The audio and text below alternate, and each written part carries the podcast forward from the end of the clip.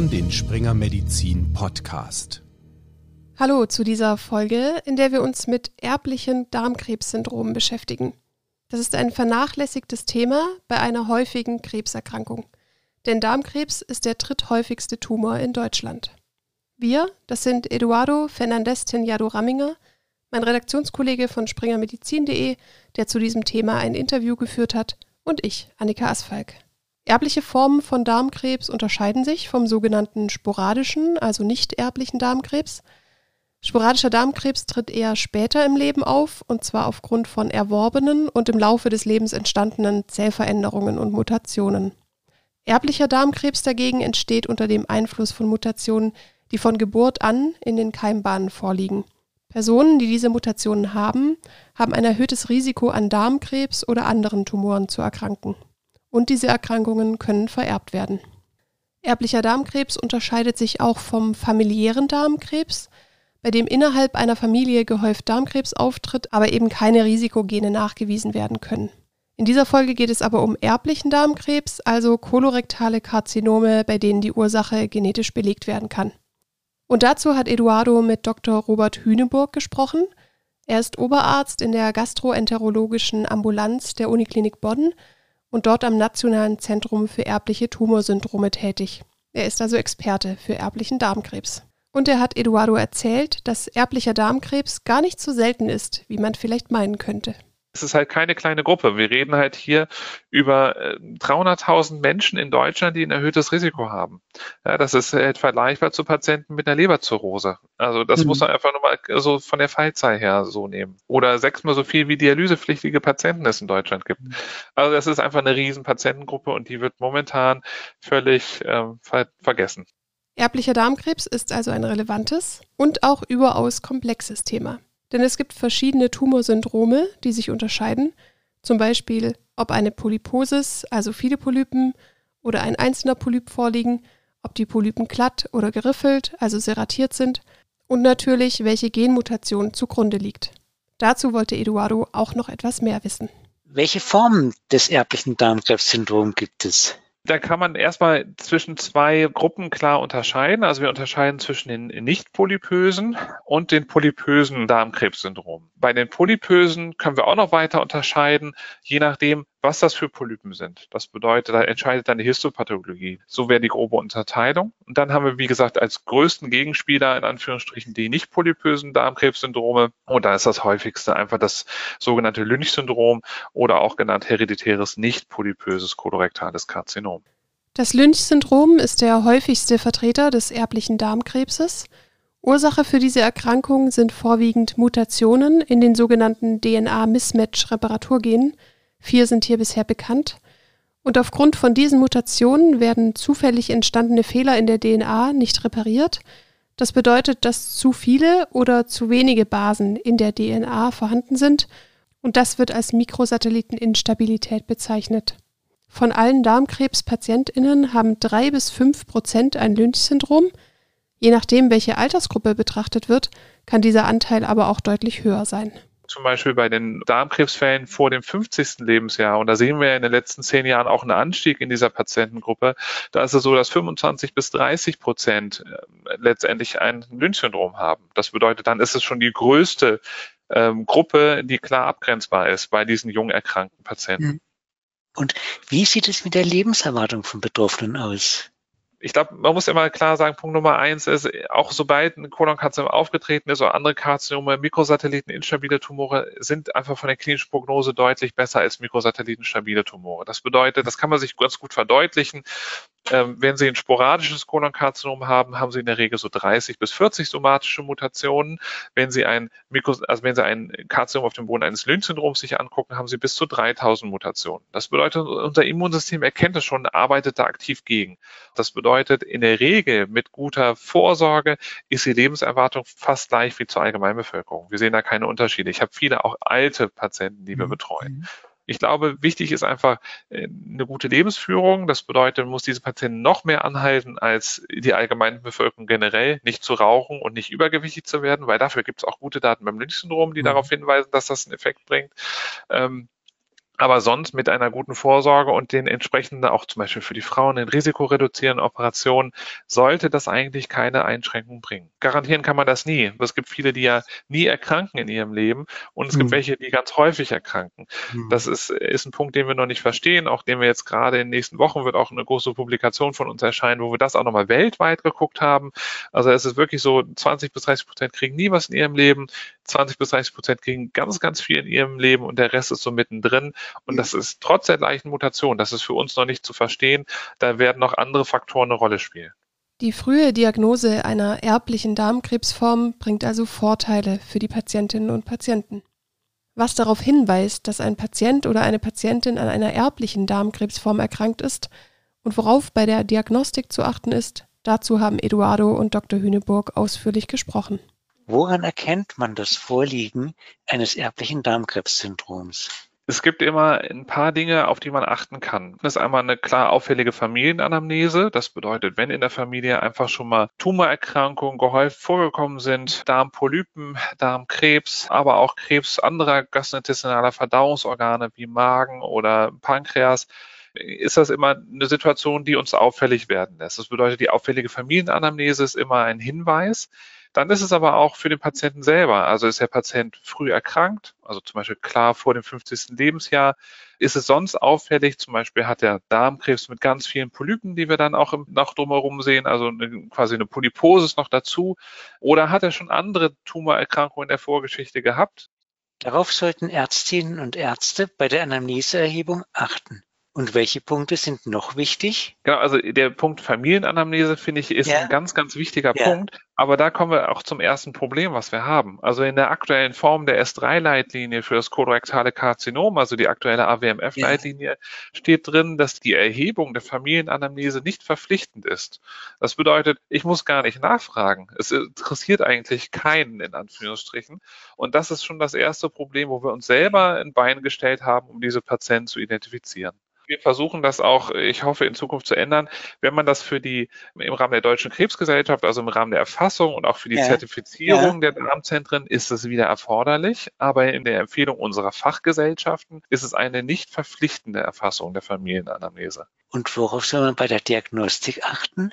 Punkt Nummer eins ist sicherlich einfach das endoskopische Bild. Das bedeutet, wenn wir die Diagnose Darmkrebs haben, ist die erste Frage, sehen wir noch weitere Polypen oder sehen wir auch noch ein weiteres synchrones Kolonkarzinom? Das sind einfach Dinge, auf die wir schon mal vom ersten Blick achten. Prinzipiell ist es so, dass wir jetzt unterscheiden müssen zwischen dem, was wir in Deutschland in den Leitlinien empfohlen haben und in dem, was man eigentlich vielleicht idealerweise machen sollte.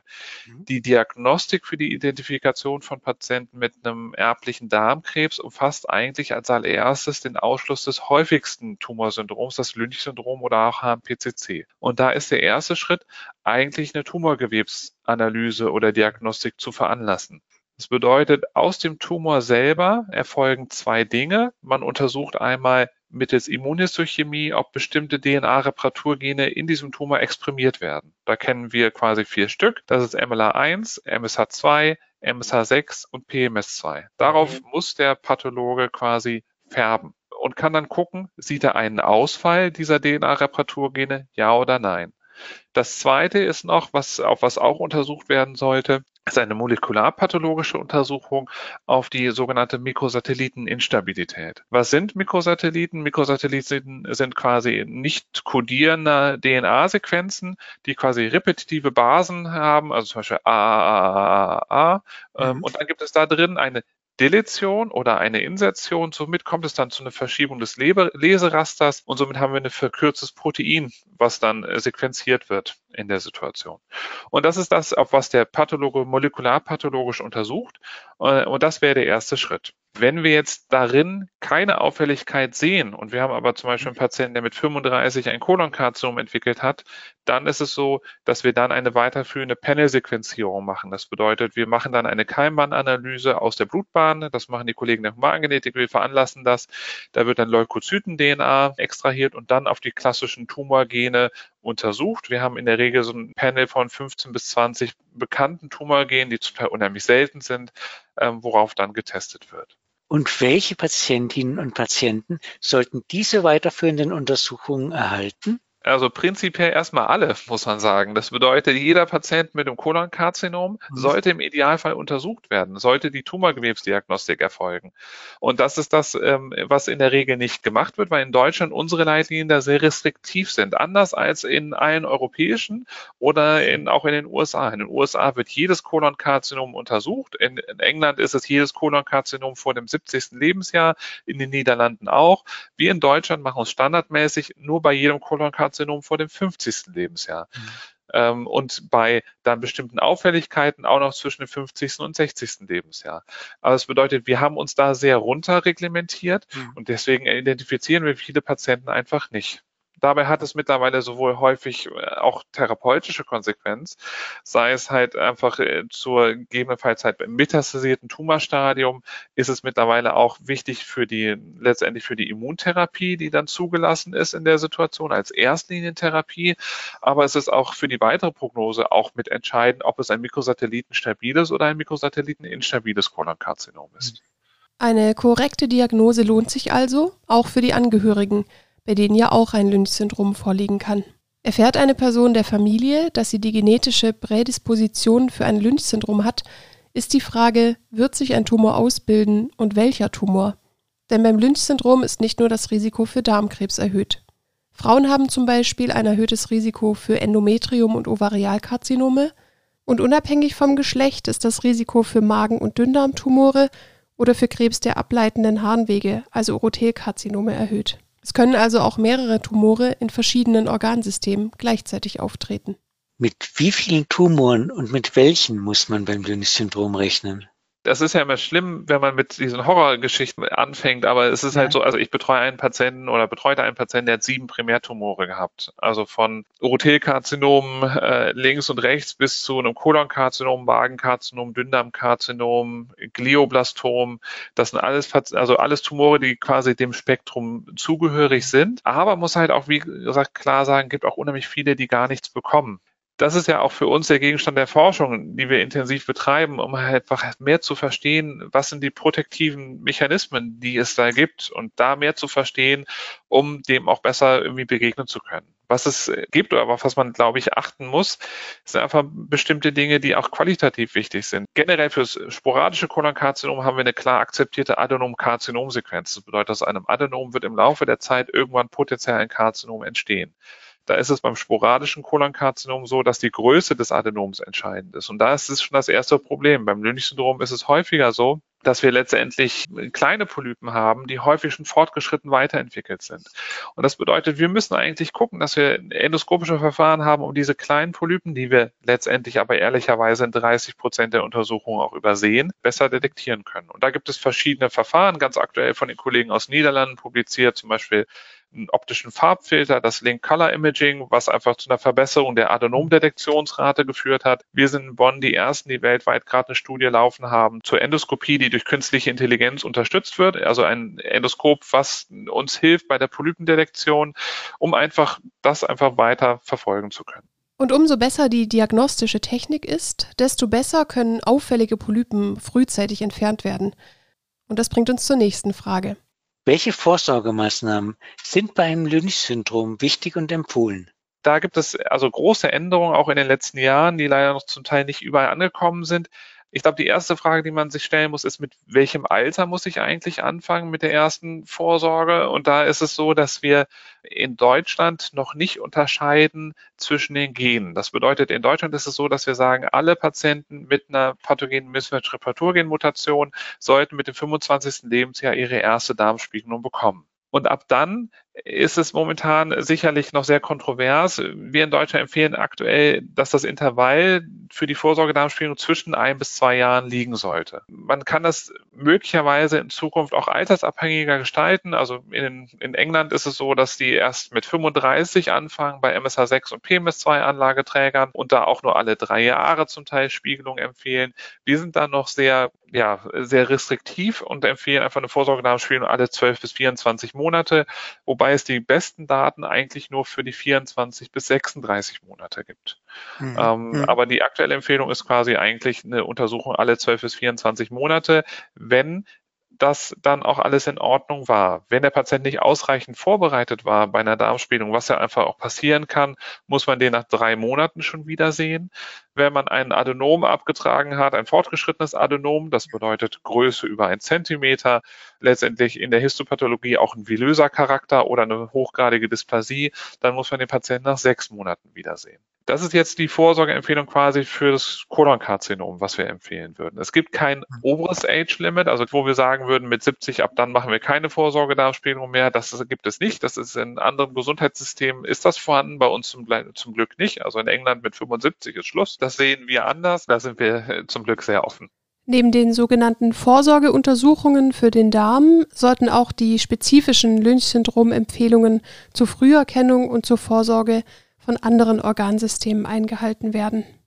Neben diesen regelmäßigen Screenings gibt es auch andere Ansätze, die aktuell noch in Studien untersucht werden. Was man noch machen kann, ist auch eine medikamentöse Prophylaxe. Also das nennt sich dann im Deutschen Chemoprävention. Das finde ich kein glücklicher Begriff, weil es einfach so, so ein bisschen abschreckend erstmal wirkt. Aber es gibt Daten, äh, vor allen Dingen aus, äh, aus Newcastle von, von Sir John Byrne erhoben, große Studien, die ähm, Patienten mit Lynch-Syndrom randomisiert haben. Also entweder haben die Patienten ähm, Placebo oder Aspirin bekommen. Dazu muss man sagen 600 Milligramm am Tag. Interessanterweise war die Nebenwirkungsrate unheimlich gering, was man sich gar nicht vorstellen kann. Aber das ist, so ist die Situation.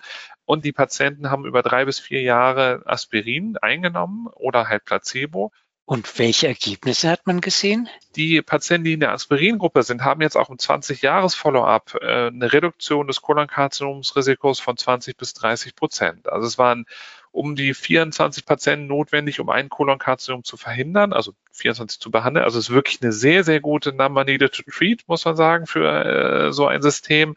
Ähm, wir tun uns alles schwer mit den 600 Milligramm. Viele amerikanische Zentren empfehlen 300 Milligramm. Ich bespreche es immer offen mit den Patienten, dass man es machen kann im Off-Label-Use, also es ist nicht zugelassen für die Situation, dass man halt 100 bis 200 Milligramm Aspirin am Tag einnehmen kann.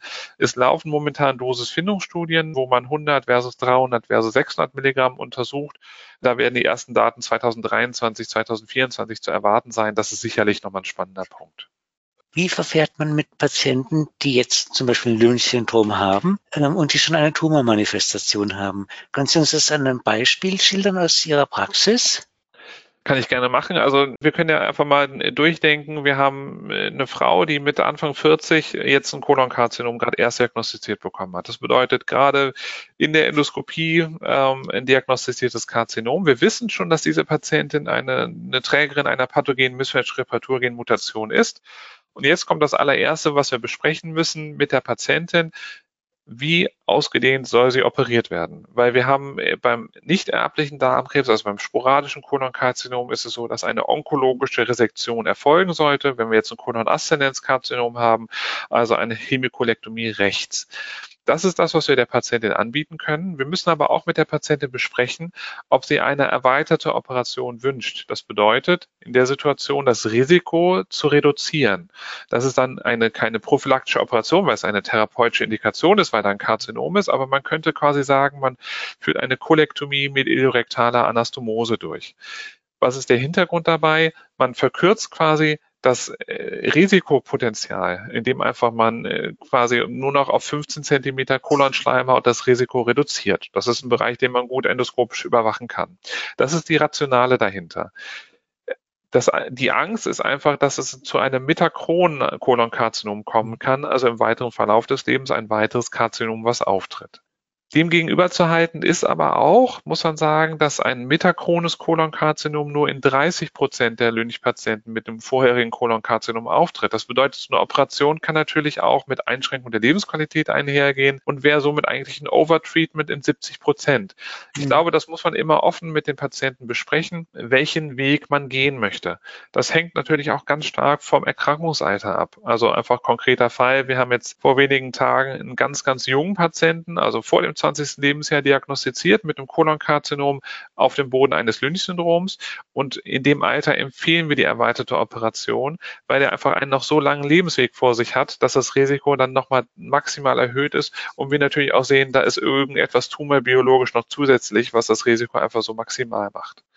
Also das muss man, glaube ich, dann immer äh, so ein bisschen passgenauer gestalten. Der zweite Punkt, jetzt losgelöst vom Darmkrebs, ist natürlich, dass es jetzt eine Frau, die operiert werden muss. Jetzt ist die nächste Frage, wie sieht es gynäkologisch aus? Ist noch mhm. Gebärmutter da vorhanden? Sind die Eierstöcke noch da? Und dann muss die Patientin auch parallel beraten werden von einem Gynäkologen, damit man gleichzeitig die risikoreduzierende gynäkologische Operation auch durchführen kann und somit der Patientin mehrere Operationen erspart sind, sodass alles quasi in einem Streich, in Anführungsstrichen, gemacht mhm. werden kann. Wir haben nun viel über das Lynch-Syndrom als mit Abstand häufigste Untergruppe der erblichen Darmkrebsformen gesprochen. Und Eduardo wollte zu anderen Formen noch etwas mehr wissen.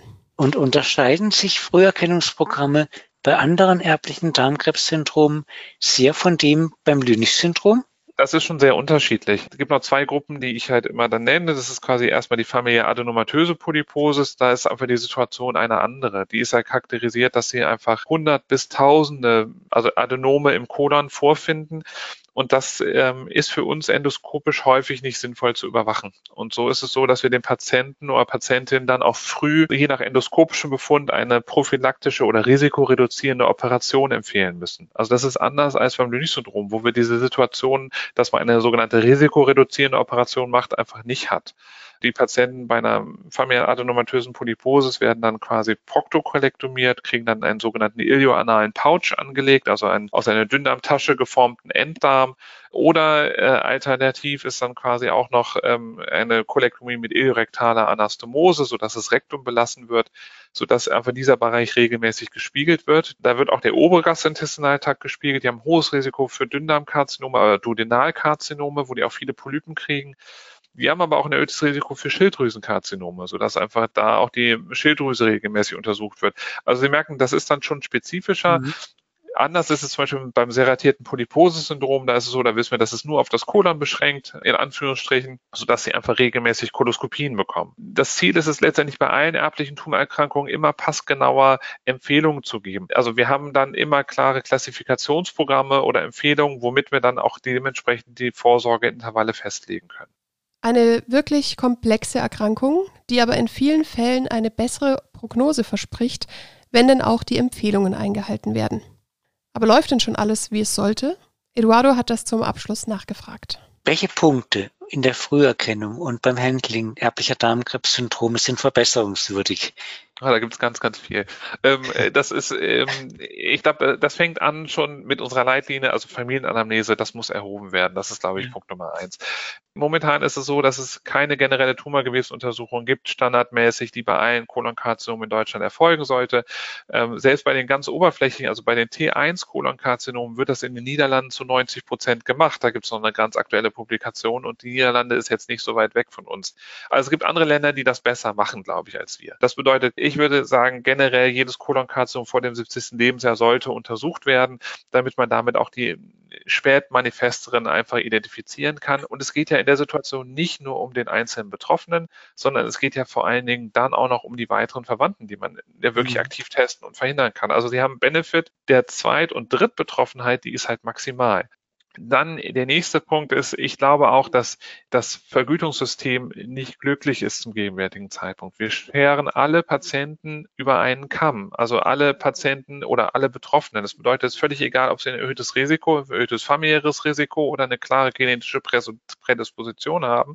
Alle werden gleich behandelt. Sie kriegen für alle, den, obwohl sie für die bestimmte Patientengruppe der klar erblichen Tumorerkrankung unheimlich hohen Aufwand betreiben müssen, um die entsprechend zu beraten, entsprechend entsprechend zu endoskopieren, sich die Zeit zu nehmen, sich das alles zu koordinieren, das ist in unserem Gesundheitssystem gar nicht vorgesehen. Das wird nicht vergütet. Das ist ja einfach, das, wir machen das total gerne. Das ist ja auch eine Aufgabe eines Universitätsklinikums.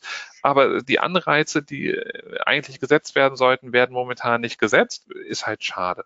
Ich glaube, dass solche Patienten an wirklich Zentren äh, behandelt werden sollen, die die entsprechende Expertise haben. Das bedeutet, die wirklich ein koordiniertes Vorsorgeprogramm haben, die im Idealfall auch an Studien für die Verbesserung mit tätig sind, damit man einfach auch da vorankommt. Es geht ja in der Regel dann um zum Beispiel 25, 30 oder 40-jährige Patienten, die noch einen ganz, ganz langen Weg in ihrem Leben haben und mein Ziel ist es halt, die Situation in 20, 30 Jahren maximal verbessert zu haben. Und ich mhm. glaube, das ist in dem Interesse von allen und das geht, glaube ich, nur durch wirklich starke Zentrenbildung, die in vielen europäischen Ländern anders vorhanden ist als bei uns. Wir sind sehr dezentral. Das hat Stärken. Das für die generelle Flächenversorgung hat das klare Stärken. Aber für solche Hochrisikopatienten oder Betroffenen ähm, hat das Schwächen, weil die einfach in der Peripherie dann versanden.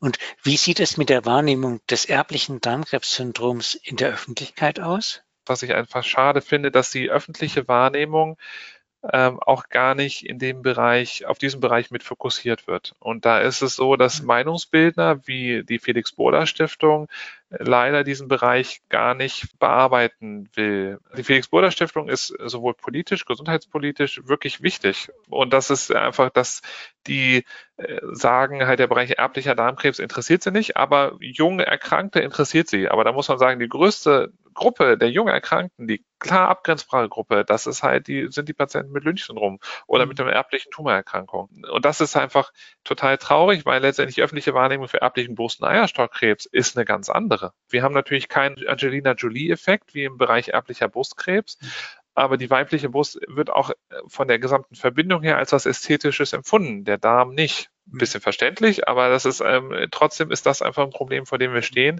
Deswegen glaube ich, brauchen wir andere Kampagnen und andere Wahrnehmungen.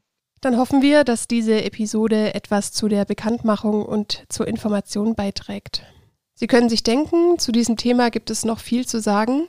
Aber erstmal sind wir für diese Episode am Ende. Einige Beiträge verlinken wir in den Show Notes, lesbar nach Registrierung auf springermedizin.de für medizinische Fachkreise. Vielen Dank, Eduardo und Dr. Hüneburg, für diese praktischen Infos und die Beispiele. Tschüss und bis zur nächsten Folge.